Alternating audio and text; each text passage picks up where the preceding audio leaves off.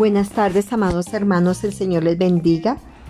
Les habla la pastora Blanca Urrea de Madrid, Cundinamarca, Colombia. En esta tarde estoy por acá dejándoles una pequeña reflexión que va a edificar nuestras vidas, que nos va a ayudar y nos va a guiar. Sabemos que estamos viviendo momentos muy difíciles, momentos que realmente a veces no sabemos cómo manejarlos, pero hay unas nuevas de salvación a las cuales nos traen y nos alientan y nos dan esa guianza.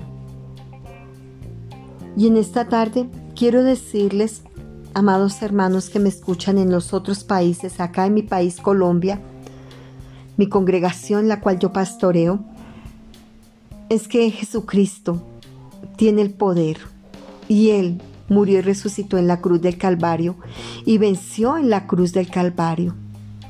Así que, amado hermano, no sé cuál será su dificultad, pero el Señor dice en su palabra que nos acerquemos a Él y que Él se acercará a nosotros. Hoy tenemos ese privilegio y esa oportunidad de acercarnos al Padre a través de su Hijo Jesucristo, aquel que murió y resucitó en la cruz del Calvario y venció al, al tercer día. Solamente en Él hay salvación, solamente en Él hay vida eterna. Y esto es una gran noticia que el Señor nos está dando y que ya la conocemos, pero que no la quiere recordar en esta tarde, para que no olvidemos que solo a través de Jesús él dice en su palabra, yo soy el camino, la verdad y la vida, y nadie va al Padre si no es por mí. Pero aquí estamos en esta tarde, esperando una buena noticia. Esta noticia de esta palabra que nos va a entregar el Señor en esta tarde. Amén. Quiero que vayamos al libro de Segunda de Corintios 4 del 16 al 18. Y leemos en el nombre del Padre, del Hijo, bajo el poder y la unción del Espíritu Santo de Dios. Gracias Espíritu Santo porque tú ministrarás las vidas que están al otro lado, dándoles fortaleza, guiándolas, ayudándonos. Gracias mi Señor. Amén. Por tanto no desmayamos, aunque este hombre exterior se va desgastando. El interior no obstante se renueva de día en día. Porque esta leve tribulación momentánea produce en nosotros una vez más excelente y eterno peso de gloria. No mirando nosotros las cosas que se ven, sino las que no se ven. Pues las cosas que se ven son temporales, pero las que no se ven son eternas. Amén. Estos tres versículos están en un contexto del sufrimiento. El apóstol Pablo deja claro que Dios ha puesto el mensaje tan glorioso del Evangelio en estas vasijas de barro para que el poder de la gloria del Dios vivo sea visto y no del ser humano. Qué triste cuando nosotros encontramos hombres y mujeres de Dios creyendo que son por sus méritos, creyendo que son por ellos.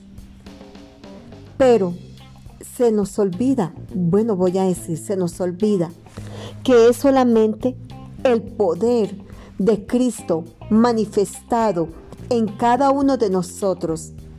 Ese poder que solamente viene de Él y que nosotros no podríamos hacer nada. Porque es su Santo Espíritu en nosotras, en nosotros. Tenemos una gran responsabilidad de predicar el Evangelio a los perdidos, pero siempre en el poder de Dios y no en la confianza que provienen de las habilidades de nosotros. Es su poder.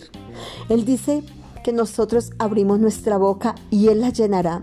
Y la llenará de su poder, de ese poder, de ese disco duro que hay guardado, de esa palabra que cambia vidas y que transforma vidas. Escucho a menudo personas que dicen, es que fue por mí. Y se nos olvida que el único que murió y resucitó en la cruz del Calvario fue nuestro Señor Jesucristo. Pero Pablo describe las aflicciones que ha sufrido en su ministerio.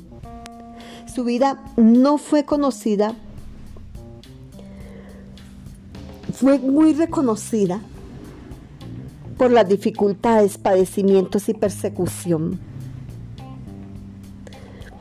Él vivió la traición, murió como mártir en Roma y él siempre llevó en su cuerpo la muerte de Jesús. Él sufrió tantas cosas que a veces cuando somos miembros de una iglesia y como pastores sufrimos la persecución, la traición, nos doliera. Pero el Espíritu Santo llega y nos recuerda esta palabra,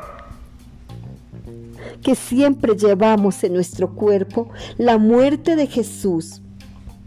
La esperanza del apóstol Pablo estaba en Cristo Jesús, en aquel que resucitó a los muertos, el que resucita. Y él sabía que así como Jesús había padecido persecución, traición, dolor, nosotros también teníamos que vivir esos momentos de dificultad. Pero que en esos momentos de dificultad, de persecución, tenemos un lugar tan seguro y es ir a la presencia de nuestro Dios, de nuestro buen Dios, el apóstol Pablo tenía una esperanza eterna y segura en los cielos.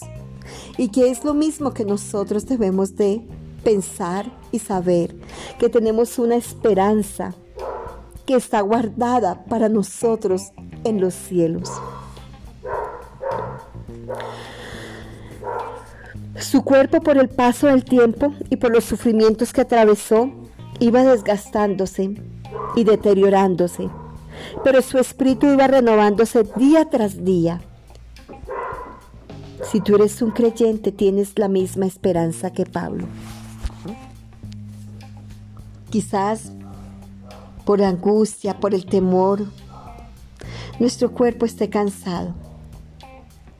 Pero el hombre interior está siendo fortalecido a través de su palabra, a través de esa comunión, de esa oración, de esos ruegos que hacemos día a día delante de nuestro Padre, en el nombre poderoso de nuestro Señor Jesucristo. Los, los, sufrimientos que podamos pasar aquí ahora son efímeros comparados con lo que nos espera en el cielo, una eternidad en el cielo. Allá vamos a estar por siempre. Vamos a estar con nuestro Padre. En el versículo 18 dice, no mirando nosotras, nosotros las cosas que se ven, sino las cosas que no se ven. Pues las cosas que se ven son temporales, pero las que no se ven son eternas. Amén. Pero podemos ver lo que no se ve y podemos ver lo que se ve. Solo el verdadero creyente, el que tiene una comunión con el Señor, puede ver lo invisible, porque Cristo ha quitado el velo de nuestros ojos y de nuestro corazón, y podemos ver con los ojos de la fe las cosas que son invisibles. Las cosas que se ven son las cosas del mundo. Vemos el poder, el dinero, la competitividad, los placeres, lo material, el egoísmo, el orgullo, la altivez. Pero no estamos llamados a poner, a poner nuestros ojos en las cosas del mundo. Estamos llamados a tener esa confianza en aquel que murió y resucitó en la cruz del Calvario. En, en, aquellas cosas que son sublimes, que son eternas, que trascienden a la eternidad. ¿Cuáles son esas cosas eternas? Aquellas que no podemos ver en esta tierra.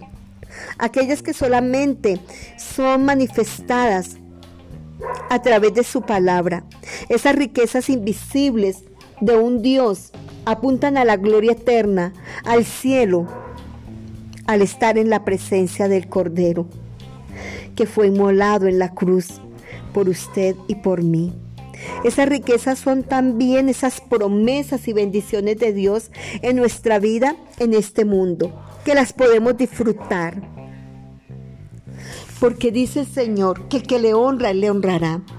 Entonces Él nos va a honrar también en esta tierra, amados hermanos, en medio del sufrimiento, en medio del dolor. Jesucristo siempre va a estar con nosotros. Porque esta leve tribulación momentánea produce aún más un peso de gloria.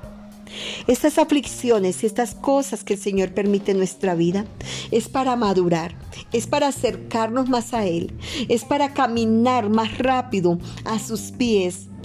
Es para ir allá y decirle, Señor, ya sé que, que las marcas tuyas, la muerte tuya, tiene que ser manifestada en mi vida. Damos gracias a nuestro Dios por esta palabra. Padre, en el nombre de Jesús, bendigo las personas que me escuchan, Señor.